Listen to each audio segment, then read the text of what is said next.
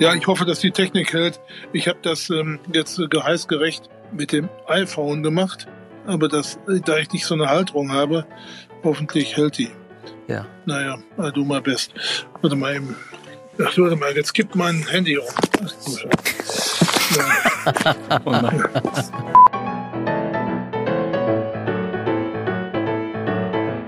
Neues Jahr, neues Glück. Herzlich willkommen zum Textquartett, dem Podcast von IWB NWB International. Wir stehen am Beginn eines spannenden Jahres, unter anderem mit dem IFA Weltkongress 2022 bei uns in der schönen Hauptstadt in Berlin. Und wir haben uns viel vorgenommen für das kommende Jahr und möchten es auch mit einem echten Knaller beginnen. Wir haben heute Professor Dietmar Gosch zu Gast. Ich glaube, man muss ihn fast nicht vorstellen. Florian wird es trotzdem gleich tun.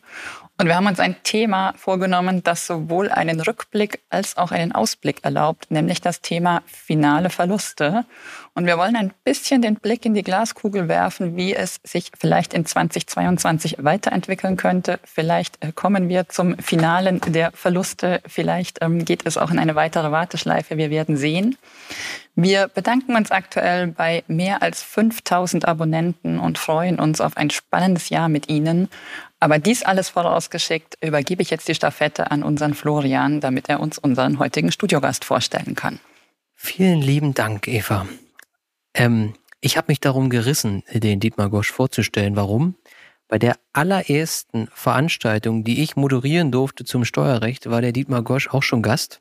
Er wird sich daran erinnern, dabei ging es um die internationalen Aspekte der KGAA-Besteuerung. Ich habe das überhaupt nicht verstanden, was die Panel-Teilnehmer diskutiert haben. Aber für den Moderator ist das dankbar, weil wenn man mit dem Lebenslauf durch ist, ist die Hälfte der also quasi Sendezeit schon vorbei. Deswegen fange ich damit jetzt an und kämpfe mich Stück für Stück durch. Professor Dr. Dietmar Gosch hat Rechtswissenschaften studiert, im Anschluss eine Promotion abgelegt. Er ist eingetreten in den höheren Dienst in der hamburgischen Finanzverwaltung, unter anderem als Hauptsachgebietsleiter BP. Das war von 1979 bis 83 und ich glaube, viele der Hörer wollen ihn nicht mehr als Hauptsachgebietsleiter auf der anderen Seite haben. Danach wurde er Richter am Finanzgericht in Hamburg von 83 bis 1991 und dann kam im Prinzip die Zeit, die ihn sicherlich am meisten geprägt hat und auch sicherlich am bekanntesten gemacht hat. Er wurde Richter am Bundesfinanzhof und zwar von 1991 bis 2016 und war dort unter anderem, ich glaube, vor seiner Mitgliedschaft im ersten Senat war er nämlich auch noch im vierten, kann er gleich sagen, ob das stimmt, ähm, Mitglied und ähm, war dann von 2005 bis 2016 Vorsitzender eben des ersten Senats. Und alle Zuhörer wissen wahrscheinlich, dass dieser für internationales Steuerrecht, Körperschaftssteuerrecht, Umwandlungssteuerrecht und so weiter zuständig ist. Gleichzeitig war er Mitglied im Großen Senat, das ist, glaube ich, keine große Besonderheit als Senatsvorsitzender, ich glaube auch stellvertretender Vorsitzender dieses Großen Senates. Und dann ist er im Jahr 2016 ja, man kann sagen, in den Unruhestand entlassen worden und hat sich unmittelbar als Rechtsanwalt und Steuerberater niedergelassen und wurde erst Off-Counsel bei einer Wirtschaftsprüfungsgesellschaft, äh, die äh, sich KPMG nennt. Und ähm, seit 2018 ist er für die Gesellschaft WTS tätig und dort nicht nur als Off-Counsel, sondern mittlerweile auch als Partner. Im Jahre 2006 wurde er Honorarprofessor an der Universität zu Kiel. Eine Verbindung zu Matthias, glaube ich. Da können die beiden gleich nochmal drauf eingehen. Daneben muss er sich natürlich in der Steuercommunity quasi in einigen Ämtern ähm, verdient machen, unter anderem als Vorsitzender des Vorstands des Hamburger Forums für Unternehmenssteuerrecht. Unsere Hörer werden sich erinnern, das ist eine sehr schöne Veranstaltung immer zu Beginn des Jahres. Nicht nur was den inhaltlichen Teil angeht, auch der Abend im Karls kann von mir nur wärmstens ans Herz gelegt werden. Er ist Mitglied im Vorstand der IFA sowie des Präsidiums der bayerischen IFA. Die bayerische IFA ist nochmal, sagen wir mal, so eine kleine rebellische Unterorganisation mit großer Aktivität. Mitglied bei der DSTJG. Und das ist natürlich nicht genug. Wir wissen ja, wir sind ein, ein Podcast im NWB-Verlag und deswegen wollen wir mal herausheben, nur die Sachen, die der Dietmar im NWB-Verlag macht. Da ist einmal der DBA-Kommentar, der hat reichlich Namen, nämlich Gosch, Kroppen, Groth, Herr Kraft. Dann ganz neu ein Handbuch Lose Blattsammlung, Steuerplanung und Compliance und seit vielen Jahren auch Herausgeber der IWB. Insofern große Verbindung zum NWB-Verlag. Es sei aber an der Stelle nicht verheimlicht, dass er natürlich auch in anderen Verlagen sehr umfangreich tätig ist. Lieber Dietmar, ich hoffe, das habe ich halbwegs ähm, gut über die Bühne gebracht. Ja, Herzlich so willkommen. halbwegs. Danke, Florian. Das hast du wunderbar gemacht. In der Tat, äh, der Lebenslauf stimmte halbwegs. Äh, äh, immerhin. Äh, ich war übrigens Hauptsachgebietsleiter im seinerzeitigen Finanzamt Neustadt St. Pauli als BP-Leiter. Das war eine frühe Erfahrung, die einen prägt. Das Finanzamt gibt es übrigens gar nicht mehr. Das hat man an ein anderes Amt übergehen lassen. Und der, der vierte Senat stimmt nicht. Das war der elfte Senat. Ich war Profiteur äh, des neuen Senats, der geschaffen wurde ähm, aus Gründen oder als Folge der deutschen Einheit in Verkennung der Klagefreudigkeit und durch die Osterweiterung. Das hat nämlich überhaupt nichts ausgemacht, jedenfalls nicht spürbar. Ich war aber Profiteur, äh, weil ich eben erst 40 Jahre jung war und da wurden sehr viele neu gewählt und ich wurde im Schleppnetz mitgenommen. Das fand ich sehr gut. Das hat äh, eigentlich ja dazu beigetragen, dass ich im 25 Jahre in dem Laden war, äh, bis, bis 91 bis 95 im vierten Senat und dann im elften Senat und damals noch unter im elften Senat unter Groh und Wittmann. Wittmann war auch mal Vorsitzender des elften Senates. Ja, da habe ich eine Festschrift so, bei mir im, im, im Regal, eine Festschrift. Ja, ja, ich hoffe meine auch. Wunderbar. Ja, die steht Gibt's da, die, die, ja, steht, die steht da auch. Gut. Ja, gut. Schön, schön, alte. Ja, ja. ja. so, Matthias. Ähm, die, die Frage steht nicht auf dem Zettel. Ich würde sie trotzdem stellen. Was ist, was war am schönsten? Finanzbeamte, Richter oder Berater? Das ist schwer zu sagen. Also Finanzbeamter nicht. Das liegt aber nicht daran, dass ich ähm, dem irgendwie was äh, Nachteiliges ähm, aufruft, aufzurufen hätte, sondern ich bin einfach nicht der Typ dafür. Das war nicht so ganz das, äh, was ich mir so vorstellte. Es war schön, es war eine gute Zeit und man hat auch so Basics gelernt. aber das, äh, die, die, Hauptzeit war natürlich das Richterdasein. Ich bin gerne, ich wollte nie Richter werden, ich wollte mal Berater werden. Aber ich bin dann Richter geworden durch äh, bestimmte äh, Nähe zum damaligen Präsidenten des FG Hamburg. Und das war eine tolle Zeit, alles eine tolle Zeit. Ich bin gerne Richter gewesen. Es äh, ermöglichte extreme Freiheiten.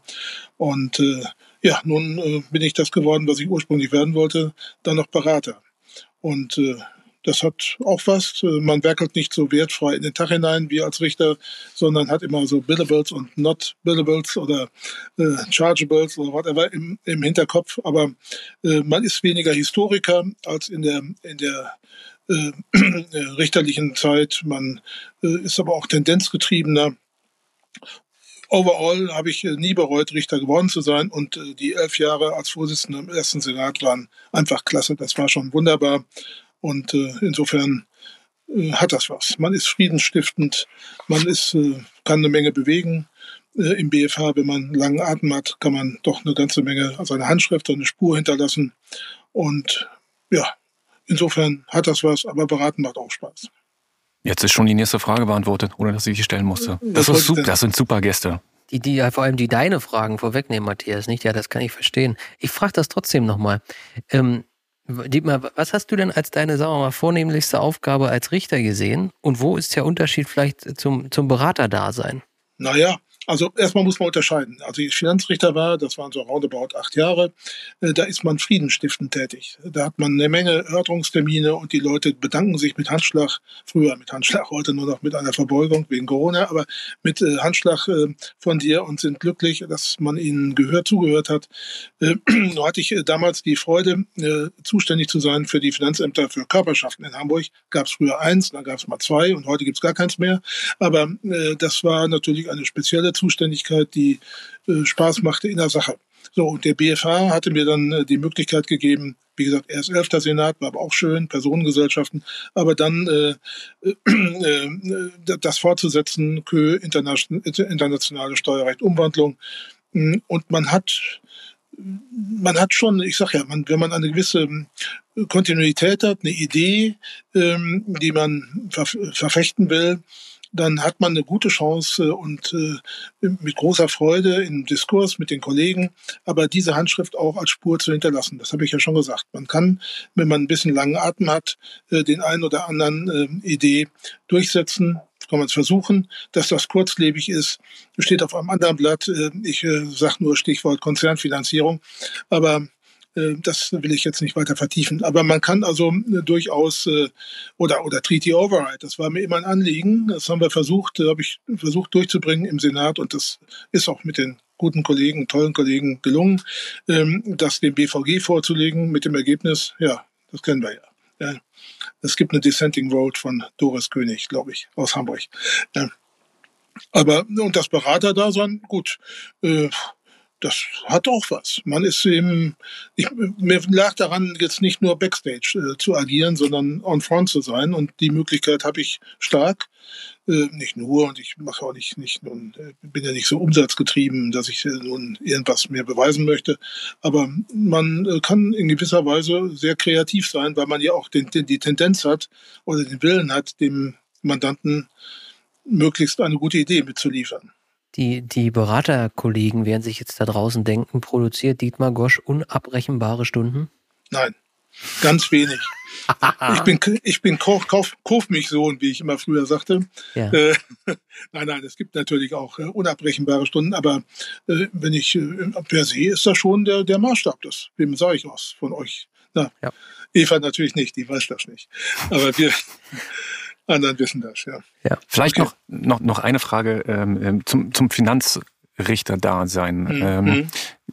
kann man sagen, dass, dass viele Fälle, äh, also du hast es angedeutet, äh, zum Finanzgericht gehen, weil da was schiefgelaufen ist in der Betriebsprüfung? Also nicht rechtlich, sondern zwischenmenschlich und der, ähm, der Richter Mediator ist? Und deswegen bedanken sich dann die Leute, die rausgehen? Ja gut, dann gibt es ja auch sogar mittlerweile, wie ich mich habe schlau machen dürfen, es gibt ja Mediatoren bei Finanzgerichten, wobei ich mir nach wie vor beim ähm, äh, Amtsermittlungsprinzip relativ schwer vorstelle, was das soll. Das passt zu Scheidungsgerichten oder äh, dergleichen, aber eigentlich nicht zum Verwaltungsgericht oder zum Finanzgericht. Aber ähm, trotzdem ist in der Rolle ist man schon, war ich jedenfalls tätig. Ich habe sogar darüber nachgedacht, ob es das Richtige ist, in den BFH zu kommen. Ähm, ich werde einen Richter äh, aus Hamburg, äh, Dr. Hermann, den rief ich mal an und ich sagte ihm, Herr Hermann, ich will mal ein paar Fragen stellen, störe ich Sie? Er, nein, ich bin dankbar, dass Sie mich anrufen. Mich ruft sowieso nie jemand an. BFH ist man so einsam. Ja, da habe ich gedacht, oh Gott, äh, da fehlt mir dann äh, möglicherweise das, äh, was Spaß macht, nämlich äh, ja, Frieden stiften, anhören, Ideen entwickeln, wie man einen Vergleich herstellt, beispielsweise nach einer BP. Das äh, macht man natürlich im BFH gar nicht. Ich glaube, ich erinnere nicht, dass jemals ein Fall äh, da noch befriedet worden ist durch Vergleichen oder, oder sowas. Ne? Das gibt's nicht. Mhm. Und die andere Frage, die ich noch habe, ist, ähm, äh, genau diese Prägung, die man, also wenn man im BFH ist, mhm. und vielleicht auch jetzt im, äh, als Berater, die Prägung, die man mitgeben möchte. Geht das allein als, als Richter des BFH oder ist es dann wirklich auch zusätzlich notwendig, viel in der Literatur zu sein? Das ist, muss jeder individuell für sich entscheiden. Ich habe das immer als, äh, ich sagte ja eingangs, man ist ein bisschen historisch tätig, historisch tätig. Und das ist ja, ja der Natur der Sache. Die Fälle sind oft zehn oder keine Ahnung wie viele Jahre alt. Und dann ist es schon hilfreich, wenn man sich immer auf Augenhöhe mitbewegt mit der Jetztzeit. Äh, das tust du durch, ähm, durch äh, literarische Aktivitäten, auch durch Vorträge, wiewohl sie mittlerweile verpönt sind, weil man sich angeblich befangen macht. Ich habe mich mein Leben nicht befangen gemacht, weil ich, weil ich einen Vortrag und auch gegen Honorar gehalten habe. Aber das äh, ermöglicht einen oder auf Panels zu sitzen mit mit guten äh, Kollegen aus aus anderen Sparten. Äh, das macht es dann stellt dich sozusagen scharf auf eine Spur. Du, du siehst die Probleme eher, als wenn du dich nur im äh, Hinterzimmerchen verkriechst und äh, du kannst dann, ähm, das gilt für jeden Richter, dann, äh, dann durchaus äh, versuchen, muss natürlich eine Zeit haben. Wenn du drei Jahre in einem Senat bist, läuft das nicht. Ja, das ist äh, gut Ding will weiter, weiter haben. Und ähm, aber wenn man zwölf Jahre oder sorry, übertreibe jetzt, elf Jahre Vorsitzender ist, dann dann hat man schon gewisse Möglichkeiten. Ja, das ist ist so. Macht auch Spaß dann. Weil man, schau mal den Halbteilungsgrundsatz. Paul Kirchhoff hat den Halbteilungsgrundsatz erfunden. Den hat er umgesetzt in justiziables Recht. Heute kennt ihr schon wieder keiner mehr. Das ist ein gutes Beispiel dafür, wie, wie kurzweilig, kurzlebig das ist, aber wie, wie sehr auch man die Dinge mit beeinflussen kann, mit einer gewissen, vielleicht auch Durchsetzungskraft. Oder auch Zeit. Ja. Dietmar, jetzt habe ich hier noch auf den Zettel eine Frage gestellt. Warum machst du das alles noch? Berater, umfangreiche Kommentierung, Veranstaltungsorganisation und auch noch neue Projekte wie neue Kommentare. Man könnte doch die Zeit auch mit Theaterbesuchen verbringen.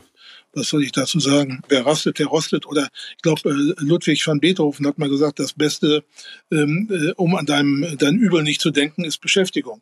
Also insofern äh, ist es sicherlich kein Fehler, auch zu agieren. Aber im Ernst, also Theater, Lesen, Sporten, vor Corona auch Reisen, dafür bleibt schon noch Zeit. Das ist es nicht. Aber du fragst, das irritiert mich, denn doch, du fragst noch, Warum sagst du das? Ich mag so langsam aber sicher alt werden, aber ich fühle mich gar nicht alt. Wenn ich euch drei sehe, ist das die beste Medizin. ja. ja. Und äh, insofern, äh, man ist immer derselbe, nicht? Und wenn du nicht krank wirst, ist toi toi toi, Holz, auf Holz geklopft bin ich es gerade nicht, hoffe ich jedenfalls. Ähm, dann, dann schadet es nicht, die Neuronen zu bewegen, statt, äh, äh, weiß ich was, den ganzen Tag äh, auf dem Sonne zu liegen. Sonne, ja. Arztbesuche, Neu Kreuzfahrten oder Golf. Ich will keinen diskreditieren, alles wunderbar. Aber und dann ist das Ganze ja auch keine Last. Das ist ja Hobby. Ja, das macht ja Spaß. Mir macht, macht Nachdenken über Steuerrechtsfragen Spaß. Ja, und das ist äh, dann auch, und es gibt eben keine bessere Möglichkeit, äh, zu den Jungen Kontakt zu halten, äh, zum Beispiel zu euch dreien, ich sage ich ja schon, wenn man dabei bleibt und äh, sich nicht nur mit Senioren im Vor Vorzimmer des Hausarztes aufhält. Ja. Wunderbar. Das passt schon alles. Ne? Bevor wir jetzt zu den Steuerteam kommen, noch eine kleine Anekdote, genau Uni Kiel. Das, das verbindet uns ja. Ja. Ähm, als, als Dietmar Honorarprofessor in Kiel wurde, da war ich noch Student an der Uni und dann äh, habe ich dort einen Aushang gesehen, ein Seminar. Und Seminare waren total beliebt in Kiel, weil die nämlich stattfanden in einem äh, alten, in einer alten Schule in Seelendorf. Das ist, äh, ich weiß ich gar nicht, vielleicht ein Kilometer von der Ostsee weg. Otto Bagge Stiftung. Genau, Otto Bacchus Stiftung, wunderschönes Haus, ganz toll gelegen und alle wollten da immer hin, im, am liebsten im Sommer natürlich. Und deswegen hat man sich mal umgeschaut, was gab's für Seminare. Und dann gab's ein Seminar zum Steuerrecht, wo ich schon dachte, da ist ja abgefahren. Und dann noch zum internationalen Steuerrecht, das war völlig abgefahren. Und ich durfte dann einmal mitfahren als Zuhörer und nicht als äh, Teilnehmer, ähm, weil ich ähm, Mitarbeiter war an einem Lehrstuhl. Und zum Glück habe ich nur zuhören dürfen und nichts vortragen müssen, sonst hätte ich hier wahrscheinlich heute nicht sitzen dürfen und äh, den Dietmar Grosch interviewen dürfen. Ja, ich erinnere mich noch gut. Hm. Ja, nein, hoffentlich nicht. ja, das war ja. der, der keine Fragen gestellt hat. Ja. Aber heute stellen wir Fragen. Jetzt haben wir überlegt, was können wir inhaltlich machen? Denn neben all dem, was wir gerade so schön schön besprochen haben, wollen wir ja auch so ein bisschen Steuerrecht machen. Und wir haben uns diesen großartigen Titel überlegt, ein Steuerleben am Beispiel der finalen Verluste. Warum? Naja, über das Thema wird ja schon eine Zeit lang diskutiert. Ich werde jetzt mal versuchen, so eine ganz kurze Einführung zu machen. Wahrscheinlich wissen ohnehin alle viel besser, um was es geht als äh, ich, aber ich versuche es trotzdem. Es geht also um Outbound-Fälle. Finale grenzüberschreitende Betriebsstättenverluste oder aber Verluste einer ausländischen Tochterkapitalgesellschaft. Und jetzt stellt sich die Frage, unter welchen Umständen diese also ausländischen Verluste im Inland berücksichtigt werden können. Und da, wie der Name schon sagt, geht es irgendwie um Finalität und in diesem Fall soll dann vielleicht etwas gelten, was sonst nicht gilt. Und da gibt es zwei Unterscheidungen. Erstens, Verluste einer ausländischen Kapitalgesellschaft und zweitens Verluste einer ausländischen Betriebsstätte.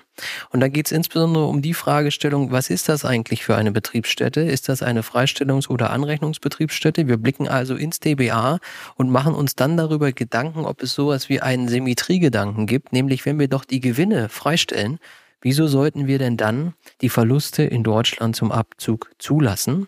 Und ähm, da stellt sich dann die europarechtliche Frage, wie passt das zusammen mit der Niederlassungsfreiheit? Dazu gibt es ganz viel Rechtsprechung, da kommen wir gleich zu. Aber vorher haben wir noch so ein paar Einstiegsfragen. Und ich glaube, die erste macht Eva, wenn ich das richtig im Blick habe. Ja, das mache ich gerne. Das ist, glaube ich, auch die einfachste von allen. Nämlich, wann hattest du, lieber Dietmar, zum ersten Mal richtig Kontakt mit dem Thema? Wann hast du dich eingedacht, eingearbeitet? Wie ging deine persönliche Geschichte mit den finalen Verlusten los? Ja, dass ihr das gleich mit dem Steuerleben verbindet, aber so ähnlich ist es tatsächlich. Ähm, das ist schon eine Weile her. Ähm, ich hatte das ähm, nicht verdrängt, aber äh, der Kollege Heckerott vom BZSD hat mich neulich oder neulich vor einem Dreivierteljahr oder was ich äh, angerufen, ob ich Lust hätte, mit ihm einen Aufsatz dazu zu schreiben. Und da haben wir das tatsächlich gemacht in der GmbH-Rundschau. Wann hatte ich da letzte Mal, erste Mal Berührung mit? Ich denke, das muss irgendwann Lidl Belgium gewesen sein, also so 2005 rum. Äh, schon davor gab es allerdings ähm, abweisende äh, Entscheidungen des ersten Senats, was 2a anbelangt. Da war man noch völlig unionsrechtlich unsensibel. Und hat das abgebürstet. Ja, das gibt also zwei, drei Entscheidungen. Ich glaube, eine aus den 90er Jahren und dann 2000 roundabout um, äh, wo man gesagt hat, kein Problem, äh, das äh, ist auszublenden, das hat keine europarechtliche Relevanz. Und dann kam das so 2005, dann gab es Marks Spencer vorher, da wurde man nun wach und hat gesagt, das müssen wir übertragen. Ich erinnere, weil ich Berichterstatter war, habe ich das in der Tat gestern nochmal nachgeguckt in alten Dateien wir haben da ernsthaft drüber nachgedacht, die Symmetriethese äh, eventuell äh, über Bord zu werfen. Die ist nämlich nicht in Stein gemeißelt. Die äh, gibt also, ich glaube, in Österreich äh, war das früher auch symmetrietätig verstanden oder in Luxemburg oder ich weiß nicht mehr genau, aber jedenfalls einige Anrainerstaaten und die haben gesagt, nö, äh, nur wir, die, die äh, DBA sind nicht dazu da, steuerbegründend äh, zu greifen. Und äh, das ist, ist ja der Fall. Wenn du Verluste aussperrst, dann haben die ja keine Zuteilungswirkung in dem Sinne, dass sie dich entlassen, sondern qua Freistellung belasten. Und äh, da hatten wir das diskutiert, aber da war keine Mehrheit zu holen. Und äh, dann haben wir ähm, in der Tat äh, uns äh, überlegt, können wir das nicht, und jetzt notabene, können wir das nicht durcherkennen.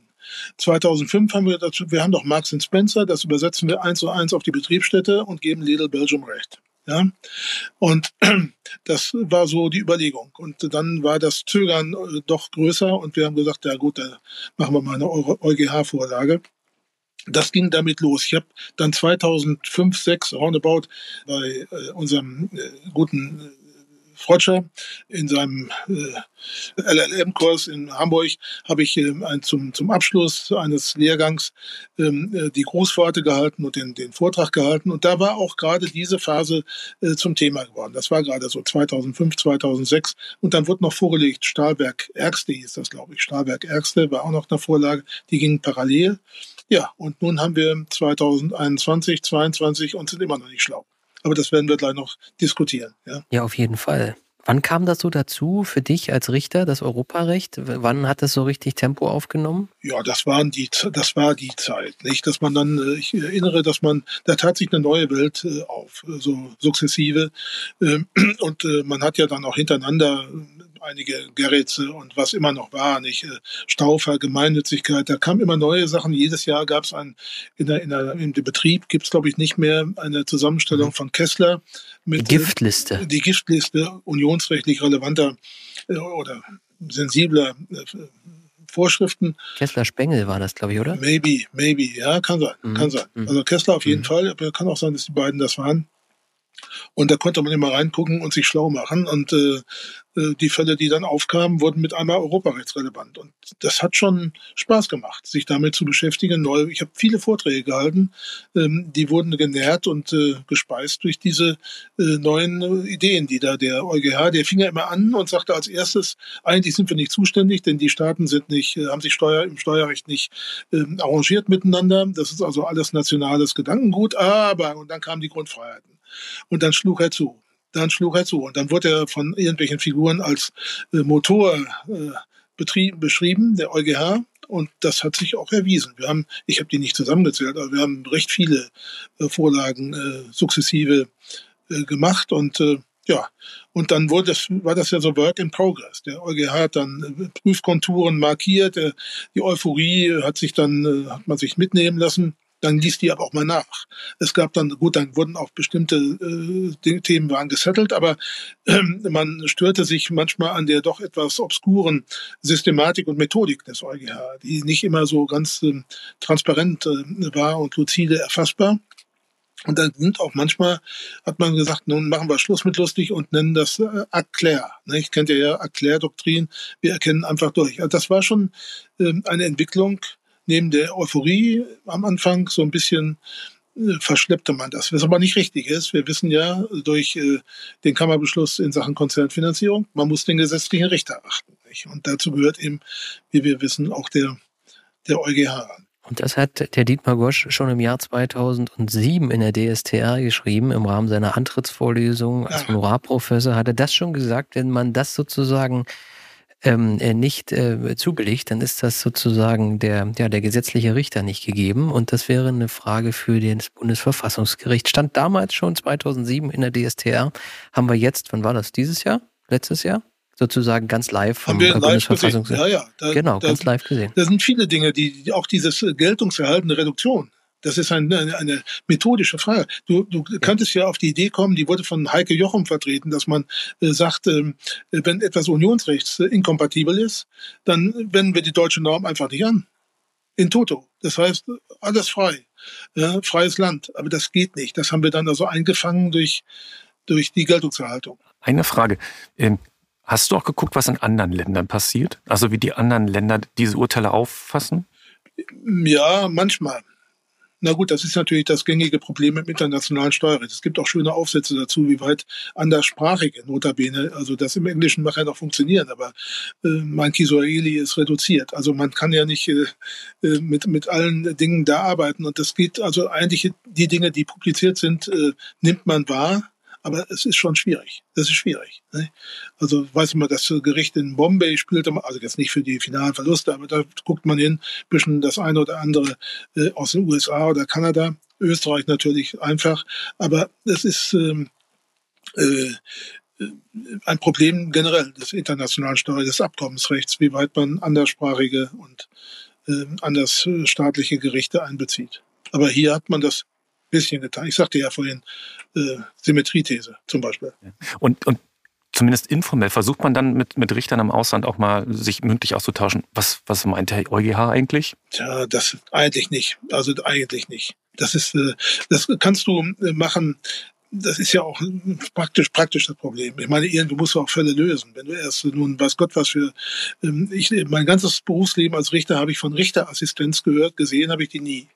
Ja, du bist also langsam äh, zu Wege und äh, und da hast du mal einen wissenschaftlichen Mitarbeiter, aber auch die sind natürlich auch in einem Gericht. Äh, als ich anfing als Finanzrichter, gab es noch keine Statistik. Die gab es nicht, war auch verpönt. Aber mittlerweile gibt es die natürlich nicht. Und äh, irgendwo ist man dann auch, äh, ohne das äh, jetzt äh, gering zu schätzen, ist man auch sachbearbeitend tätig. Man werkelt da vor sich hin und äh, muss auch Fälle lösen. Wenn du da also jetzt Kontakte mit, äh, das kann mal durch einen Zufall sein, weil du jemanden kennst, aber nicht systematisch. Nicht. Ich wollte fragen, wie du das einschätzt äh, mit Blick auf das, was jetzt in Zukunft kommt, nämlich eine viel größere Harmonisierung des europäischen Steuerrechtsrahmens, gerade im Ertragssteuerrecht beispielsweise durch die ATAT, möglicherweise dann jetzt eben auch durch die äh, Säule 2 Richtlinie und, und vieles andere, was auf der Agenda steht. Das wird ja dann wohl schon dazu führen, dass noch mehr Rechtsprechung zum EuGH auch gebracht werden muss und dass man sich vielleicht doch auch noch enger austauschen muss, auch zwischen den einzelnen nationalen europäischen Gerichten, oder nicht? Möglicherweise muss man das tun. Vielleicht muss man aber auch darüber nachdenken, das ist natürlich Zukunft, ähm, äh, sicherstellen, eine, einen Rechtsschutz, der auch dem Rechtsstaat gerecht wird äh, in solchen internationalen Komponenten. Also ich denke auch an äh, Joint Audits oder andere äh, Manöver, die gestartet werden, zurecht gestartet werden, um auch äh, den, den, die Verständigung herzustellen. Wenn man sich da, äh, das passt nicht, es ist nicht kompatibel mit nationaler Abgabenordnung bei uns oder anderen Regularien in anderen Ländern ähm, die sind ja noch immer national aufgestellt. Ja? Und ähm, du kannst ja jetzt nicht, das müsste ein Informationssystem, wäre doch das, das Mindeste, was man macht, vielleicht sicherstellen. Ähm, es gibt ja auch in anderen Rechtsgebieten, zum Beispiel im Landgericht, glaube in Frankfurt oder glaube Frankfurt, gibt es äh, Handelsgerichte, die mittlerweile englischsprachig sind. Ich glaube, in Hamburg war das auch mal angedacht, aber ähm, um auf diese Weise äh, Schiedsverfahren anzuziehen. Aber das ist ja nicht unser, noch nicht unser steuerliches Belang. Aber völlig richtig, um äh, rechtsstaatlich äh, Schritt halten zu können, müssen wir äh, internationalisieren, auch die Gerichtsbarkeit. Das finde ich auch. Jenseits von, vom EuGH. Nur das ist noch ein weites Feld. Da kannst du Doktorarbeit drüber schreiben. Ich glaube, der Unterschied ist aber, dass wir in der Vergangenheit ja oft ähm, sozusagen mit Blick auf die Grundfreiheiten geschaut haben. Hält diese nationale Regelung dem Stand, was die Grundfreiheiten erfordern? Und zukünftig werden wir viel öfter die Frage haben, ist die nationale Umsetzung vereinbar mit dem, was die Richtlinie vorgibt? Das ist dann, glaube ich, ja schon ein bisschen auch eine neue Frage, nicht? Die wir noch gar nicht so sehr erkennen. Ja, ist sicher richtig. Zumal dann, äh, wenn, es gibt ja eine gewisse Tendenz, die äh, noch nicht äh, dogmatisch völlig ausgefeilt ist, dass nämlich ähm, bisher geht man immer von der Doktrin aus Primärrecht schlecht, Sekundärrecht. Das ist aber bei voll ausgearbeiteten Richtlinien also unterschwelligen äh, Regularien des, äh, der EU, der Union, ähm, kann man das auch umgekehrt sehen. Also das wird auch, deutet der eine oder andere äh, Entscheidung des EuGH an, aber auch der BFH hat das schon zum Ausdruck gebracht, dass man da die Dinge umkehrt. Und dann ist man stärker in der Rechtsanwendung unmittelbar. nicht mehr nur in diesen etwas wolkigen äh, Grundfreiheiten, ja, die nur gebändigt werden durch einen Prüfmechanismus, den sich der EuGH in langen Jahren ausgedacht hat. Also das finde ich richtig, ja. Könnten wir ganz lange drüber sprechen, aber wir wollen ja mit den finalen Verlusten weitermachen. Also, ich gucke mal nochmal 2000, 2005 Marx und Spencer Leiturteil wird da ganz gerne gesagt. Also wenn diese Verluste in keinen unter keinen Umständen im Ausland genutzt werden können, dann ist es unionsrechtswidrig, wenn sie denn nicht im Stammhausstaat berücksichtigt werden können. Das war damals sozusagen der Knallerstaat. Und dann kam, du hast das schon erwähnt, Rechtssache Lidl Belgium, äh, Vorlage des BFH und quasi die Übertragung dieser Entscheidung auf ausländische Betriebsstätten. Und danach hat man doch eigentlich gedacht, naja, die Sache ist soweit klar. Vielleicht nochmal kurze Ergänzungsfrage. Wie fühlt man sich, wenn man so eine, sagen wir mal, Rechtsfrage dem EuGH vorlegt? Ich habe jetzt den einen oder anderen Richter durchaus so kennengelernt, dass er dazu dann eine Meinung hat. Und dann ist er so ein Stück weit ausgeliefert dem, was ähm, das dann äh, Gericht dann entscheidet? Ja gut, da fühlst du dich im Win-Instanzrichter, nicht? Das ist äh, aber auch, auch wie ein Berater übrigens der ja auch äh, rumdoktert. Aber auch Spaß beiseite. Natürlich ähm, erkennt man den EuGH als, äh, das ist äh, das spezielle, unioniale ähm, äh, Hauptgericht, Obergericht, ebenso wie das BVG für das Verfassungsrecht. Das stellt man auch als Richter nicht groß in Frage. Das ist natürlich besser, wenn du es selbst machst, aber das ist nun mal die, die Spielregeln. Und äh, ja, manchmal wundert man sich dann äh, mehr beim BVG als äh, beim EuGH, äh, der in den letzten Jahren äh, bei bestimmten Dingen immer sagt, also wenn wir jetzt ins Feine kommen, dann tunen wir das nicht vor, sondern das geben wir dem nationalen äh, Richter in die Hand. Das steht dann auch am Schluss. Das möge dann der nationale Richter. Beim BVG weiß man immer nicht so ganz genau, ob die nicht dann doch als ähm, äh, super Revisionsinstanz ins Werk gehen. Da bin ich mir manchmal nicht so ganz sicher, aber wie dem anderen, das behandeln wir ja heute nicht nicht. Also bei dem EuGH nimmt man das als Spielregel. Das ist nicht tragisch. So, und jetzt haben eigentlich doch wohl, damals habe ich ja auch gar kein Steuerrecht gemacht, zumindest nicht so richtig intensiv. Manche würden die Frage stellen, ob das heute richtig intensiv ist, aber gut. 2014 äh, Vorlage des FG Köln. Rechtssache Timark Agro. Ähm, und da kam nochmal die Frage auf äh, Vergleichbarkeit, Symmetriethese, aber das FG Köln wollte eigentlich ursprünglich wissen, wann sind eigentlich Verluste final? Und jetzt hat das FG Köln vorgelegt, wie es kann, wenn es äh, überzeugt ist von der Europarechtswidrigkeit. Äh, und die Berater sind ja auch gerne dabei, sage ich mal, diese äh, EU-Rechtsverstöße herauszuarbeiten, in der Hoffnung, dass jemand vorliegt, vorlegt, auch weil der Steuerpflichtige dabei vielleicht gewinnen könnte. Aber hat nicht vielleicht gerade diese Vorlage zu dieser großen Unsicherheit geführt? Mag schon sein, aber es waren auch noch viele äh, weiße Flecken auf der Landkarte, nicht? Also Zeitfrage, was ist Finalität? Also unbeschadet der Grundüberlegung, dass es eben äh, unionsinkompatibel ist, was die Niederlassungsfreiheit anbelangt. Das waren viele Fragen offen. Insofern meine ich, äh, dass das FG das schon recht zurecht gemacht hat. Das ist auch sehr vorlagefreudig, das FG Köln. Ich finde das auch richtig.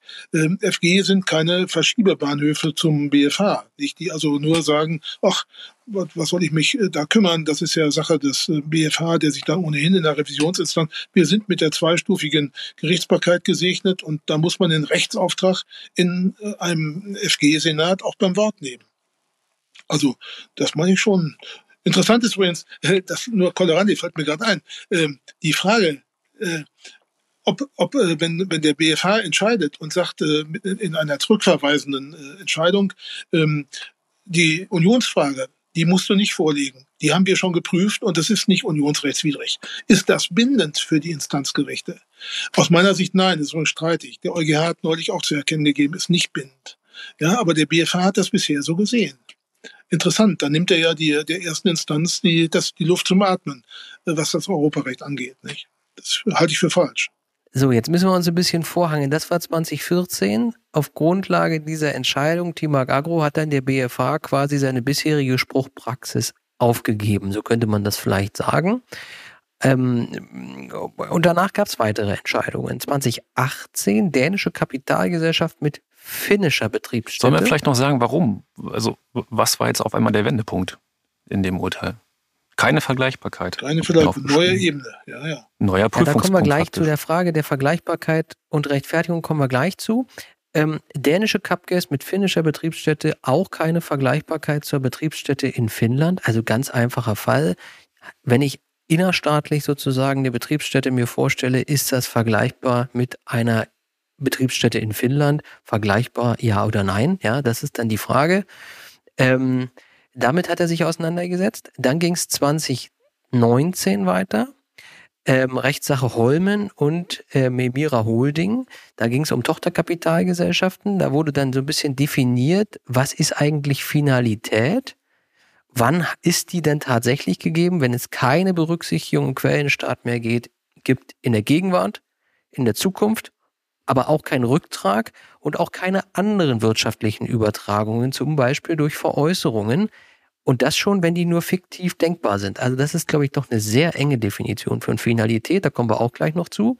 Dann gab es zwischendurch 2020 mal so eine Nebelkerze mit Verlegung des Verwaltungssitzes, dass das kein Fall für die Doktrin der finalen Verluste sind oder ist. Lassen wir mal außen vor. Ähm, aber Stück für Stück hat sich also diese Vergleichbarkeit, zu der wir gleich kommen, wieder so ein Stück weit entschärft. Man ist dazu gekommen, dass es die Finalität dieser Verluste gibt und dann wohl auch die Europarechtswidrigkeit. Und jetzt gab es im Jahr 2020 wieder eine Vorlage an den EuGH durch den BFH. Fall wie folgt. Ein deutsches Kreditinstitut hat eine Betriebsstätte in UK, die ist nicht erfolgreich, wird geschlossen und es stellt sich die Frage Berücksichtigung der Verluste in Deutschland. Das FG Hessen als Vorinstanz hat gesagt, ja, europarechtswidrig keine Vorlage. Der BFH wollte diese Vorlage, äh, Vorlage ähm, hier an der Stelle machen, hat auch fünf äh, sehr schöne Vorlagefragen ähm, äh, niedergeschrieben. Die wollen wir jetzt gar nicht im Detail vorlesen. Wir wollen lieber auf die Diskussionspunkte kommen. Wir müssen ja so ein Stück weit vorankommen. Die Hörer merken das. So, also um was ging es jetzt hier? Unterschied, Vergleichbarkeits- und Rechtfertigungsprüfung. Und dann hat sich so ein Stück weit an der Frage aufgehalten, braucht es diese Vergleichbarkeitsprüfung überhaupt? Oder ist die nicht viel zu verengt, wenn man sie allein darauf reduziert und sagt, der Fall ist schon deswegen nicht vergleichbar, weil ich einen grenzüberschreitenden Sachverhalt habe und das vergleichbar bilde mit einem rein innerstaatlichen Sachverhalt? So, Dietmar, jetzt habe ich hier so ein paar Wörter mal so versucht in den Raum zu werfen und jetzt hast du die Aufgabe, das so ein bisschen zu ordnen. Tja. Vergleichbarkeits- und Rechtfertigungsprüfung. Was war da so kompliziert bei diesen ganzen Fragen? Na gut, also wir haben, das ist, gibt ja diese Trias, der, der, Prüf, des, der Prüfkanon, den der EuGH immer aufgestellt hat. Äh, zunächst die Vergleichbarkeitsprüfung das ist Art 1 und dann kommt die Rechtfertigungsebene und dann kommt noch irgendwie Verhältnismäßigkeit und sozusagen der, der, Escape auf der dritten Ebene. Und wenn du das natürlich schon oben, weil du sagst, also wir haben mit In- und Ausländer zu tun, Inbound, Outbound, ähm, ich sag ganz salopp formuliert, kaputt machst und auf die Vergleichsbarkeit äh, die verneinst, äh, dann ist die, äh, ja, die Messe gesungen. Nicht? Dann ist äh, Schluss mit lustig und man äh, verschiebt die Prüfebenen äh, und ähm, entzieht den Verlust des Verlustabzugs äh, ex ante der Unionsrechtskontrolle. Insofern ist das schon eine markante Äußerung, ähm, die konnte vor der ganzen Vorgeschichte nicht richtig sein. Ja, insofern ähm, auch gleich zu sagen, dass der BFH musste das wohl schon vorlegen. Er hätte vielleicht auch selbst erkennen können, aber nachdem er, er musste ja auch gesichtswahrend agieren. Er hatte sich vorher sehr weit aus dem Fenster gelehnt und hat gesagt, gesagt, das ist keine Europarechtswidrigkeit nach TIMAC, nach der TIMAC-Entscheidung und nun musste er äh, irgendwie gesichtswahrend wieder herauskommen und das hat er eben durch diese fünf Fragen äh, getan. Ja, also das muss schon klar beantwortet werden, damit wir wissen, wo wir methodisch äh, da weiter agieren. Und sonst wäre das ja das ganze ein Taschenspielertrick. Ja, das wäre wär nicht in Ordnung. Man, muss schon auf die Rechtfertigungsebene kommen. Das hat der äh, EuGH ja in, in Bevola dann auch äh, getan. Wenn auch für die Situation, du hast es gesagt, äh, eines nationalen Gesetzes, das ähm, äh, Inland und Ausland unterschiedlich behandelte. Also so eine Art 2a äh, Absatz nicht drei und vier. Das wäre also äh, übersetzt äh, vom dänischen Recht äh, in, das deutsche, in die deutsche Steuerwelt. Ja, und was soll man dazu sagen? Jetzt, äh, äh, er hat ja dann auch äh, den Aspekt der Leistungsfähigkeit aufgerufen, der EuGH. Ja, und in der Tat äh, äh, beißt es sich mit der Leistungsfähigkeit, ähm, äh, wenn, wenn äh, man, man die Verluste nicht anerkennt. Also man hat da schon Ansatzpunkte, um zu sagen, man kann das nicht alles ausblenden. Das ist jedenfalls dann der Fall, äh, wenn der äh, Ansässigkeitsstaat als Bürger sozusagen in die Bütt äh, äh treten soll und äh, die Verluste final, wenn sie denn final sind, anerkennt. Da bin ich völlig bei dir. Das heißt also, wenn die Vergleichbarkeitsprüfung dann irgendwie nicht nur darauf abgestellt wird, da ist jetzt ein Ausländer bei, deswegen ist es nicht vergleichbar, ging es in diesen Fällen immer darum, was ist eigentlich Finalität? Und dann ging es im zweiten Schritt um die Frage Einschränkung der Leistungsfähigkeit des Stammhauses beispielsweise.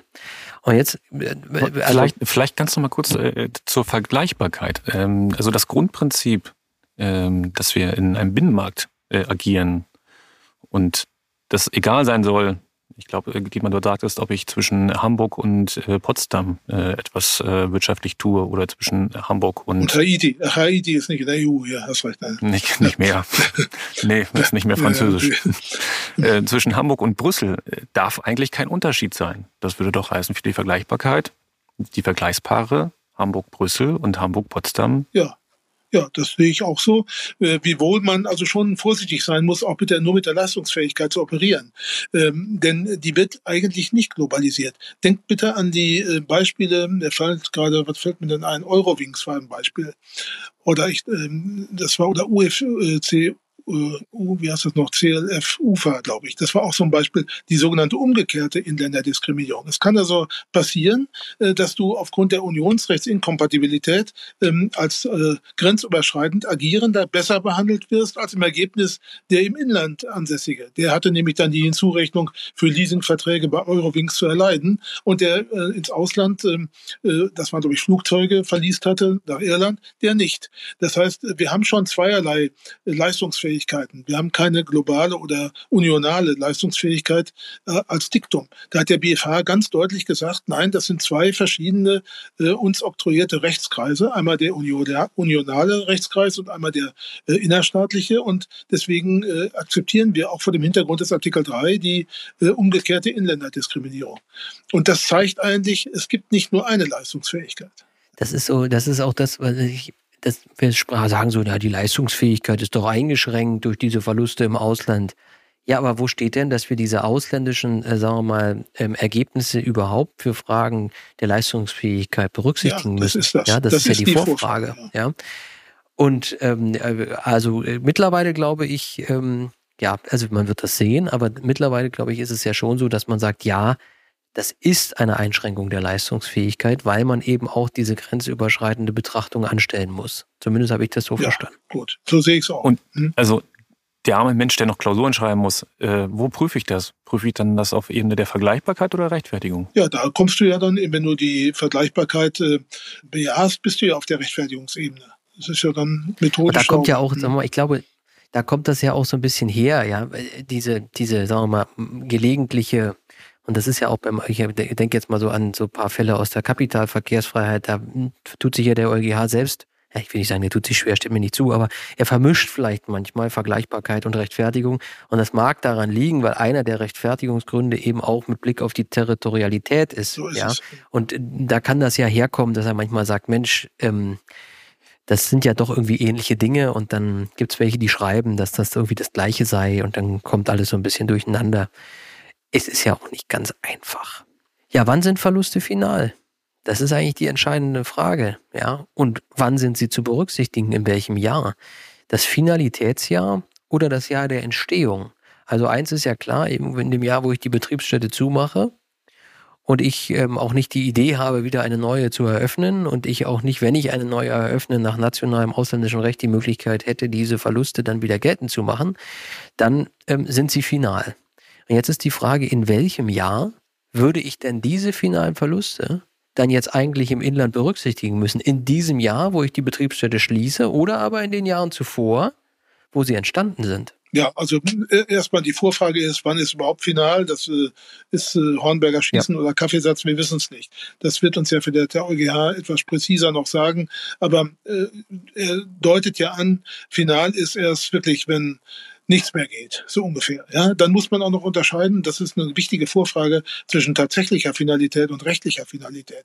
Ein bisschen hat der EuGH das auch schon jetzt äh, zuletzt vermischt, aber immerhin, er sagt, die rechtliche Finalität, die wird nicht importiert. Du holst dir also als Deutschland nicht äh, irgendwelche Verlustabzugsrestriktionen aus Belgien, Frankreich, Portugal ins Haus. Das soll nicht sein. Ja, das ist so da, das ist natürlich nicht, nicht äh, trennscharf immer äh, mit dem, mit dem Messer zu schneiden, wo da der Unterschied ist. Tatsächlich Finalität, aufgegebene Betriebsstätte, whatever, oder solche Dinge, äh, Insolvenz oder was immer da der Grund sei mal. Liquidierte Liquidität, genau. Gesellschaft. Da genau. bist du in einer anderen Welt, dann bist du äh, in der, und da würde ich nach heutigem Stand der Dinge sagen, äh, in dem Jahr, in dem vermutlich vermutlich, ich sag, komm gleich warum, ähm, die Finalität eintritt, also nicht im Entstehungsjahr, sondern im Eintrittsjahr, denn wir haben ja die Welt hier der Finalität, die kann also nicht ähm, schon rückgreifend äh, äh, aktiv aktiviert werden. Und wir haben aber dann die Möglichkeit, dass aus immer, aus welchen Gründen in dem anderen Land, du machst die Firma wieder auf und die alten Verluste sind dann doch wieder anzuerkennen, was immer möglich ist. Dann muss man im Zweifel mit 175 arbeiten, äh, AO, das hat der BFH auch schon mal erkannt, aber das natürlich gleichzeitig alles selbstgemachtes Recht. Da sind wir uns einig. Das äh, ist die Versuch dieser reduzierten Art, unionsrechtskompatible Auslegung, um die Dinge äh, unter Kontrolle zu kriegen.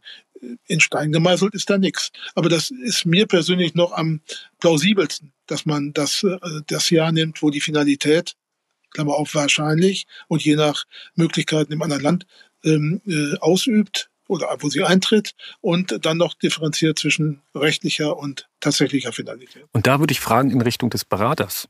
Ähm, das Ganze kann ich in gewisser Weise, oder muss ich wahrscheinlich sogar gestalten, weil ich ja auch ähm, das Thema habe der äh, Nachweispflicht. Das heißt, wenn ich, wenn ich in diese Richtung laufe als Unternehmen, muss ich mir auch Gedanken machen, dass ich das also einerseits richtig gestalte und dass es wirklich final ist und dass ich auch den entsprechenden ja, Nachweis habe. Aber ich hoffe, die Haftpflichtversicherung ist ordentlich. Denn du kannst da ja nicht, äh, nicht präzise arbeiten. Du brauchst einen guten Disclaimer. Ja, das ist, ist so, ähm, denn das ist anderweitig gar nicht unter Kontrolle zu kriegen. Das, äh, äh, wann das ist und unter welchen Umständen man da äh, die Finalität, ich habe es ja gesagt, äh, da ist sicherlich, das Erstalten ist nicht einfach. Das Erstalten ist nicht einfach. Und wir haben ja auch noch zu sehen, es gibt auch Überlegungen, ich, auch in der Praxis habe ich die gehabt, ähm, die Dinge auszudehnen über die Kapitalverkehrsfreiheit in Drittstaaten hinein. Ja, ähm, geht das aus meiner Sicht nicht. Äh, schon in Stahlberg Ärgste 2000, keine Ahnung, fünf oder sechs hat der EuGH gesagt nein. Und das hat er auch ähm, in der Entscheidung K, äh, wenn ich das recht erinnere, nochmal äh, munitioniert für ähm, Einkünfte aus ähm, äh, Immobilien. Nicht? Da ist ja nicht die Niederlassungsfreiheit. Da hat er gesagt, nee, nee, nee, nee. Also mit Kapitalverkehrsfreiheit könnt ihr mir nicht kommen. Also man will das schon in dem Sprengel unserer Union halten. Also jedenfalls das zu erstalten, ähm, macht man versuchen, aber das ist mit vielen Unwägbarkeiten bestückt. Das ist sicher. Weiß ich gar nicht, wo ich jetzt erst drauf springen soll, aber ich komme nochmal gleich zu dieser Kapitalverkehrsfreiheit. Du hättest das für ausgeschlossen, dass das solche Fälle geben kann, wo wir zu dem Ergebnis kommen, dass ich solch einen Finalitätsfall habe und nicht in der Niederlassungsfreiheit bin, beziehungsweise die Kapitalverkehrsfreiheit immer verdrängt wird in ihrer Anwendung äh, durch die Niederlassungsfreiheit ich meine jetzt, ich stelle mir mal so einen Fall vor, geringe Beteiligung an einer ausländischen Kapitalgesellschaft. Jetzt geht es ja um, um, bei der Abgrenzung ums Wesen der Norm. Wie ist das ausgestaltet? Gibt es tolle Aufsätze von Wolfgang Schön? Müssten wir jetzt eine Norm haben, an der wir uns festhalten könnten? Ähm, Na klar. Eine ausländische. Aber ich so ganz, weiß nicht, so ganz ausgeschlossen weiß ich gar nicht, ob das also, ist. Also Stand meiner Erkenntnis, vielleicht ist die nicht mehr top, ich will mich gern schlauer machen, aber Stand meiner Erkenntnis ist das vom EuGH, wie gesagt, K ist nicht so lange her. Mhm. Don't know. Aber ja. das ist, ähm, äh, hat er das noch deutlich zum Ausdruck gebracht. Und ich habe gerade in der Beratung, äh, habe ich gerade auf dem Tisch gehabt, vor wenigen Tagen, äh, die Überlegung, ob äh, du als äh, ähm, äh, durch mit finalen äh, Verlusten durch Abstandszahlungen aus Mietzahlungen, ähm, die getätigt werden, um in einen äh, zu vermeiden, dass du in einen ausländischen Mietvertrag reinkommst, Immobilie. Das ist rein V&V, das hat mit Niederlassung nichts zu tun. Betriebsstätte gibt's nicht. Mhm. Äh, ob du da äh, Nektar saugen kannst, äh, drittstaatenweit. Ich habe also äh, ehrlich gesagt, vielleicht bin ich zu vorsichtig, immer noch zu sehr Richter, zu wenig wagemutiger Berater, aber ich habe hab gesagt, das ist ähm, schon ähm, tapfer, das zu machen. Stand der Dinge würde ich sagen, wir sind in der Niederlassungsfreiheit und weiten das nicht aus, unbeschadet dessen, ob eine dahinterstehende Norm äh, den Beherrschungscharakter hat. Wir sind nur in der Niederlassung Kraft Betriebsstätte. Ob du damit jetzt dem einen oder anderen äh, das Weihnachtsgeschenk sozusagen genommen hast. Ich habe ja immerhin gesagt, ich mache mir nochmal schlau. Aber das ist äh, der Stand heute meiner Schlauheit. Ja, ohnehin, aber denk an Meilige, nicht? Also das, das haben wir gezaubert mit, mit der, mit der, mit den Körperschaftsteuerguthaben. Äh, das hat sich hingezogen, auch zehn Jahre. Und im Ergebnis, du musst das Ganze ja auch noch nach deutschem Recht äh, ermitteln, die, die, die Verluste. Good luck, kann ich nur sagen. Ja. Also da, da, kommen, wir, da ja. kommen wir unmittelbar zu. Jetzt haben wir so ein bisschen die Glaskugel. Die Glaskugel ja, wir, schauen, wir schauen so ein bisschen in die Zukunft. So, also Kapitalverkehrsfreiheit, Drittstaaten haben wir Ach so, da war ich schon Finalität. Ja, okay.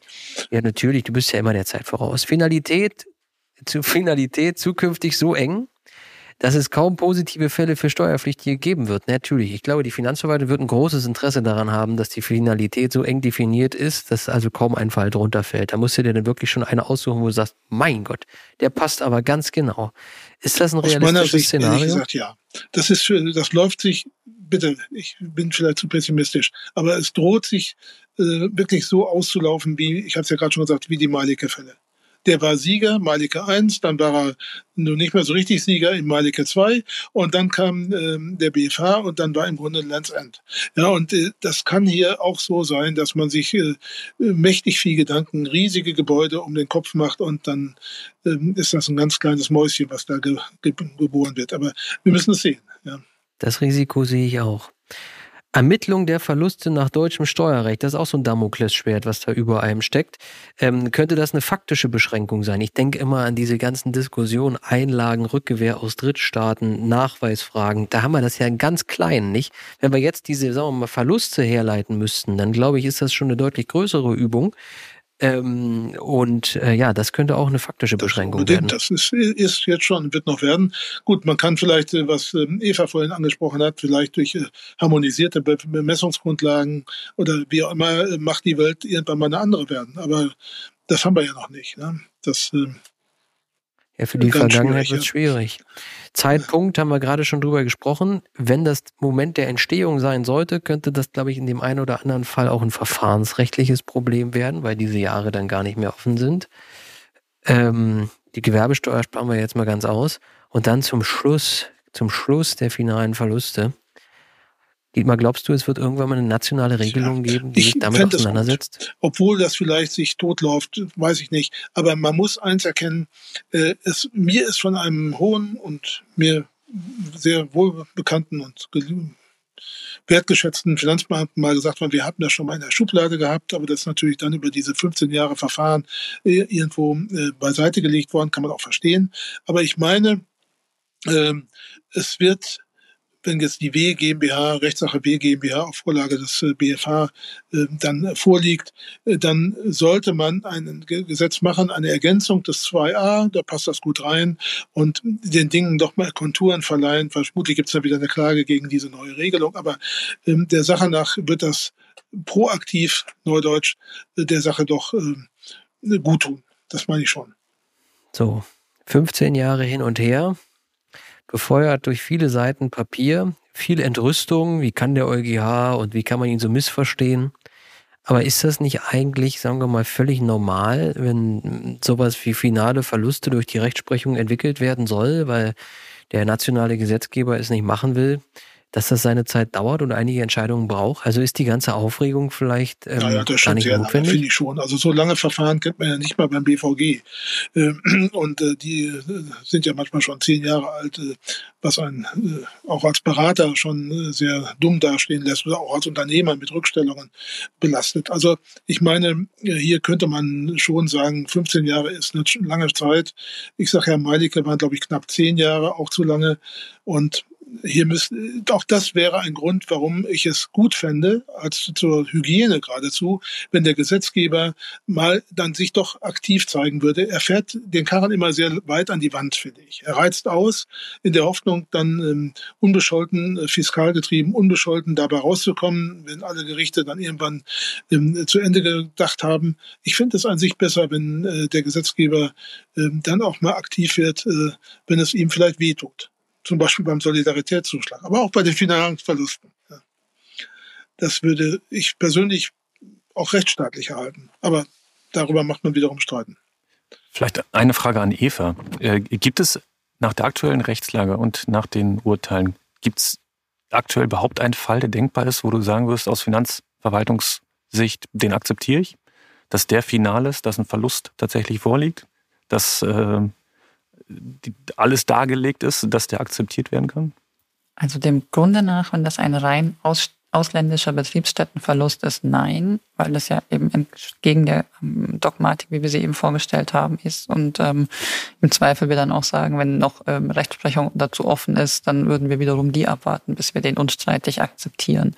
Was aber Dietmar Gosch völlig richtig gesagt hat, ist, dass es schon länger interne Diskussionen gibt, inwieweit man das eben mal gesetzgebungstechnisch aufgreifen sollte und wollte, um eben in einem kleinen Rahmen eine gewisse Sicherheit zu schaffen. Und andere Staaten, beispielsweise die Briten, haben das ja in der Vergangenheit auch schon getan und die könnte man sich ja auch zum Vorbild nehmen und diese Beobachtungen gibt. Und ich denke, früher oder später wird es dazu dann auch kommen. Eva, weiß nicht, korrigiere mich, wenn ich falsch liege, aber mein Gefühl ist, dass jeder Steuerpflichtige für sein Recht hier irgendwie selbst streiten muss. Ich sage auch immer Mandanten, die da solche Fälle haben, also zu glauben, dass jetzt irgendwer für dich das Verfahren für, führt und am Ende für dich die gute Lösung bei rumkommt, ich glaube, das, den Fall, glaube ich, wird es nicht geben. Ja, ich glaube, selbst wenn der BFH jetzt hier entscheiden würde, ähm, würde sich die Finanzverwaltung sehr schwer tun, das im Bundessteuerblatt zu veröffentlichen und zu sagen, gut, dann ist es so. Naja, mit fiskalischer Brille ist das eben auch ein besonders schwieriges Thema. Warum soll der Fiskus Verluste in, in, in seiner Finanzierung akzeptieren, wenn er eben spiegelbildlich Symmetriethese keine Möglichkeit hat, die entsprechenden Gewinne auch im Glücksfall zu, zu besteuern? Also das ist fiskalisch wirklich eine große Nummer und für eine exportorientierte Staatswirtschaft, wie es die deutsche ist, auch nochmal eine andere Nummer als beispielsweise für ein kleines Österreich. Ich, ich kann das gut verstehen, dass Österreich da dem Grunde nach ganz andere Anreizwirkungen hat, wenn es auch steuerrechtlich an der einen oder anderen Stelle ein bisschen großzügiger ist. Ich sag's mal recht platt, Deutschland kann sich das im Grunde nach gar nicht leisten. Ne?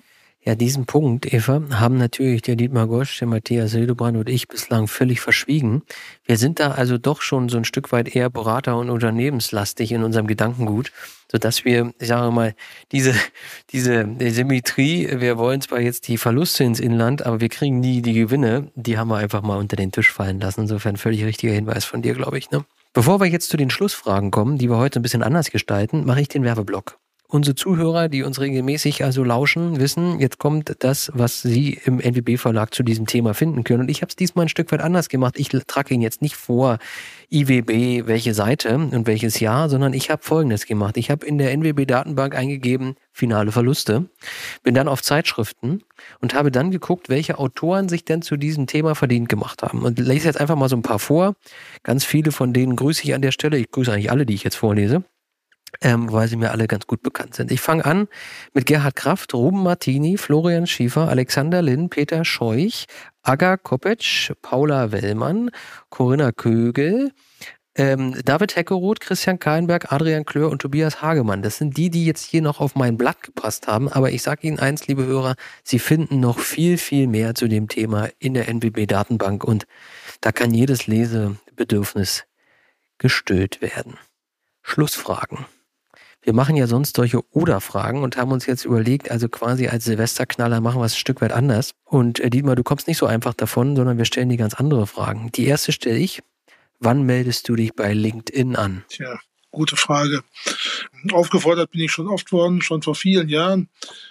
Ja, ich habe vor Angst, noch mehr digital unterwegs zu sein und äh, zu viel digitale Schwitz Schwatzhaftigkeit zu er erleiden. Aber es wird kommen die Assistentin ähm, bei meiner Company habe ich schon mal beauftragt.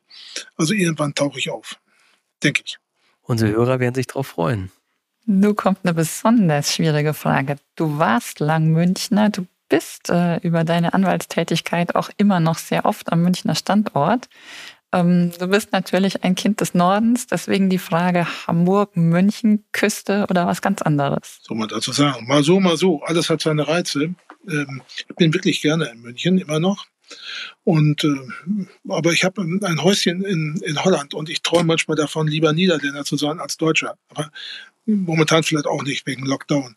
Also hat alles sein Für und Wider. Ich werde da nicht Plus und Minus gegeneinander aufheben. Die nächste Frage ist auch keine Oder-Frage, sondern einfach nerven Mandanten manchmal? Manchmal. Das ist so eine Mischung aus Yachtfieber und Eitelkeit. Ähm, aber immerhin, ich habe auch viel gelernt. Ich weiß mittlerweile, was Pitchen ist. Das wusste ich vorher nicht. Ja. Ja, weil du nicht, weil du nicht Golf spielst, Dietmar, sonst wüsstest du ja, schon ja, längst, was gut. Pitchen ist. Ich übe, übe doch weiter. Ja. ähm, jetzt kommt eine Frage, die hat Matthias hier aufgeschrieben. Ja, wie viele Fachbücher hast du zu Hause? Wie viele davon geschrieben oder herausgegeben? Jetzt sehen unsere Hörer das natürlich nicht, aber der Dietmar Gosch sitzt ja, vor so einer wunderbar. schönen Bücherwand. Wenn man genau hinguckt, dann sieht man da ganz viele ja. lose Blattsammlungen, wo er, glaube ja, ich, mitgewirkt hat. Ja, deswegen ist die Frage mehr als. Ich habe ganze Masse Bücher, obwohl das lässt ja nach, nicht? Ähm, mitgeschrieben habe ich übrigens deutlich weniger, als hier Bücher stehen in, in meinem Viereck, äh, das ich hier im Homeoffice habe. Aber die lose Blattwerke haben einen Nachteil, man muss sie einsortieren. Insofern brauche ich immer jemanden, der mir besonders gesonnen ist. Und äh, meine schöne Bundessteuerblatt- und äh, BFAE-Sammlung, die hatte ich, aber ich renne nicht extra in den Keller, um da nachzugucken. Die wollte auch niemand mehr haben. Nicht? Früher konnte man die hier verkaufen äh, für gutes Geld. Das geht alles nicht mehr, will keiner mehr. Also Digitales nimmt zu. Deutlich. Auch bei mir. Wir haben noch eine fachliche Frage. Und zwar Braucht es 42 AO oder ging es auch ohne in der Abgabenordnung? Das geht wahrscheinlich nicht ohne, aber ich muss sagen, ich bin ja sehr äh, 42 skeptisch, weil das oft nicht äh, Steuerrecht ist, sondern so eine Art Gesinnungsrecht. Äh, weg von der Steueranwendung hin äh, zur ganz aktuell ja sehr gepflegten Steuertugend. Also vor so einer Anwendungsinflation kann ich immer nur warnen, warnen das äh, äh, dagegen ähm, äh, zu positionieren und äh, gute Argumente zu finden, äh, um den 42 äh, dann doch vielleicht nicht zum, zum Stunde zu Stunde der Wahrheit kommen zu lassen. Das ist eben auch spannend zu gestalten und zu beraten. Also insofern ist da wieder das Steuerrecht wie überhaupt. Das ganze Steuerrecht ist ja nicht statisch, sondern es bewegt sich. Aber äh, gerade der 42 ich glaube, man sollte gerade im Steuerrecht als Eingriffsrecht, es gibt auch Leute, die sagen, das ist Leistungsverteilungsrecht, ich meine, das ist Eingriffsrecht, sollte man vorsichtig sein, man sollte die Freiheit groß halten, das ist ein ganz großer Satz, nämlich die Gestaltungsfreiheit, ähm, äh, die Dinge auch so zu betreiben, wie sie günstig sind und wie sie gestalterisch richtig äh, auch rüberkommen, auch fiskalisch richtig rüberkommen, aus Sicht der, der, des Unternehmens, denn Kosten Steuern sind Kosten. Und äh, du musst als CEO dem ähm, Shareholder Value Rechnung tragen und nicht, ähm, ähm, natürlich weiß ich, dass das heute oft anders gesehen wird. Wir brauchen Reputation und wir brauchen allerlei Dinge, die äh, kollateral genauso wichtig sein mögen. Aber man sollte sich äh, nicht immer nur freiheitsbeschränkend aktiv sein. Übrigens gilt das auch für Finanzbeamte. Ich meine, dass man da manchmal drüber nachdenken sollte, ob das Ziel eines Finanzbeamten. Mir haben oft in der mündlichen Verhandlung Leute gesagt, Sie wissen, wie ich, wie ich das hier sehe, Herr Vorsitzender. Ähm, anders kann ich das gar nicht sehen. Ich bin ja Finanzbeamter. Da habe ich immer gezuckt. Wieso kann man das nicht anders sehen? Man kann auch ähm, die Dinge durchaus läutern und äh, muss das nicht immer durch die Fiskalbrille sehen. Aber vielleicht bin ich dazu optimistisch. Da muss ich nochmal nachfragen oder eine Anmerkung machen. Erstens, Wagner Stuff, aktuelle Ausgabe 2021, der macht sich darüber Gedanken, ob dieses negative Vorzeichen, Steuern sind Kosten, das wirklich so in Stein gemeißelt ist. Ziemlich langer Aufsatz, aber trotzdem kann man sich damit auseinandersetzen. Muss ich noch lesen. Aber dann empfehle ich auch von Wolfgang Schön äh, einen Festschriftbeitrag, jetzt hilf mir mehr, den hat er, kann ich euch zuschicken, vor einiger, einigen Jahren geschrieben, vor fünf, sechs ja, Jahren. Ja, ja, ja, im äh, ähm, Baking, im, im, in der Festschrift. Hoffmann Baking. Hoffmann genau, Baking. ja, sensationell. Super Wahnsinn. Beitrag, keine Frage. Ja, ja. Absolute das, Spitzenklasse. Ich wusste, dass du belesen bist, ja, ja, so belesen das, hatte ich gar nicht gedacht. Da, den habe ich ausnahmsweise mal. Aber pass auf, nochmal zurück zu 42 AO. ähm, ich habe mal mit Johanna Heid telefoniert und die hat zu mir gesagt, Mensch, diese Nichtanwendung der Finanzgerichte des 42 AOs, das führt, glaube ich, dazu, dass wir immer mehr Einzelregelungen haben, die, womit man dann versucht, durch den Gesetzgeber missbräuchliche Gestaltungen aus der Perspektive des Gesetzgebers mit eben diesen Einzelregelungen zu bekämpfen. Das, ich glaube, ich glaube, da ist ein Stück weit was dran. Da ist eine Menge dran, wobei die ja nicht mehr so versperrend wirken, äh, wie sie bisher, sondern der BFH hat ja entschieden, äh, dass äh, nur die Wertungen noch relevant sind, aber immerhin und man sollte sich im Praxis gar nicht so viel ändern. Andererseits äh, soll der Gesetzgeber aus meiner Sicht auch mit offenem Visier arbeiten. Und offenes Visier heißt, er soll auch Ross und Reiter nennen und die Konturen auch sichtbar werden lassen. Und ähm, das kann er eigentlich nur, wenn er eine, in einer komplexen Welt komplexe Regelungen erlässt. Das Bierdeckelrecht gibt es nicht. Nicht in unserer Welt. Könnte man einen ganz eigenen Podcast zu machen. Ein unendlich spannendes Thema. Ja, da könnte man richtig loslegen. In der Tat. Matthias. Mal eine ganz andere Frage. Äh, man kann dich eigentlich nur live sehen, wenig auf Bildern. Aber es gibt ein Bild von mhm. dir in deiner Festschrift und die Frage ist, wie kamst du dem Bild? Ja, also erstmal habe ich mich zur Verzweiflung von Veranstaltern ähm, immer so ein bisschen ähm, zu, vor zu viel Transparenz. Ich bin auch nicht so großer Freund von mündlichen Verhandlungen, äh, die ja natürlich neue Gesetzgebung jetzt auch äh, äh, digital ablaufen können, Verkündungstermine bei Bundesgerichten und anderen Gerichten. Ich bin da nicht so großer Freund von, bin immer oft äh, zur Verzweiflung der Leute verpixelt, sogar mit Gesichtsbalken wie ein Triebtäter behandelt worden. Äh, aber äh, overall kam es zu dem Bild, weil mich irgendeinmal jemand mal, der mir wohlgemeint äh, gesonnen war, der sagte, stutz dir den Bart mal lieber und such mal einen Fotografen aus. Ich wusste natürlich nicht warum, aber ich hatte es geahnt. Da bin ich hingegangen. Ohne ja. Gesichtsbalken. Ohne Gesichtsbalken, ohne Pixel, ja. So, und jetzt bin, bin ich derjenige, der die letzte Frage stellt. Ist das richtig? Ich kann sie auch stellen, äh, weil ich vielleicht emotional ein bisschen näher dran bin. Das Steuerrecht im Norden und ähm, die Diskussion über den Steuerrechtslehrstuhl in Hamburg, dass es in Hannover keinen, keinen Steuerrechtslehrstuhl gibt. Es gibt noch Kiel. Aber es gibt, wenn man das vergleicht, insbesondere mit dem ganz im Süden, gibt es im Norden sehr wenig. Ähm, ja gut. Gut, dann gibt es natürlich ähm, ich weiß nicht, ich glaube, in Göttingen gibt es, nee, dezidiert wohl auch nicht. Aber schon richtig ist, äh, das Hannover hat, glaube ich, gar keine juristische äh, Fakultät, wenn ich das recht erinnere, oder? Schimpft mich Lügen. Ähm, aber wir haben immerhin Kiel, wir haben jetzt wieder Hanno äh, Hamburg. Hamburg ist nach meinem Stand der Dinge, ähm, den ich aber nur äh, subkutan mir vermittelt worden ist, ist auch schon wieder nachbesetzt. Ich ahne, wer es ist, aber ich verrate das jetzt nicht. Natürlich steht mir gar nicht zu. Da haben wir noch die Hochschule der Bundeswehr, die mit Kaminski und Hufeld auch bestückt ist. Also ganz so schlimm ist nicht, aber du hast schon recht, im Süden sind mehr. Ja. Wir handeln mehr. Wir machen Seehandelsrecht im Norden. Ja, gut. Stimmt. Und es gibt ein paar gute Veranstaltungen im Norden. Ja, aber auch zu wenig. Das liegt natürlich an der Lage. Die sind meistens in Frankfurt, Köln.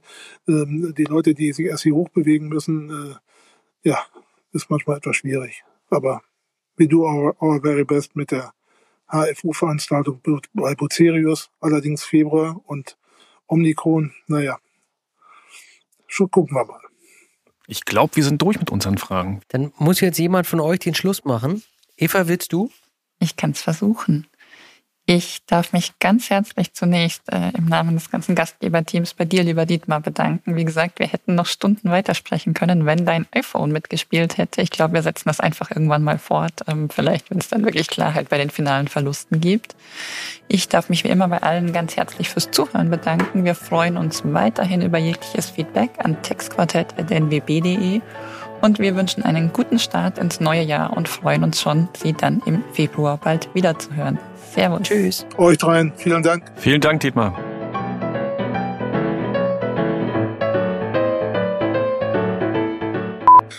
Hildebrand ist der Finalist. Finalist. Finale, ja, ja, ein Finalist.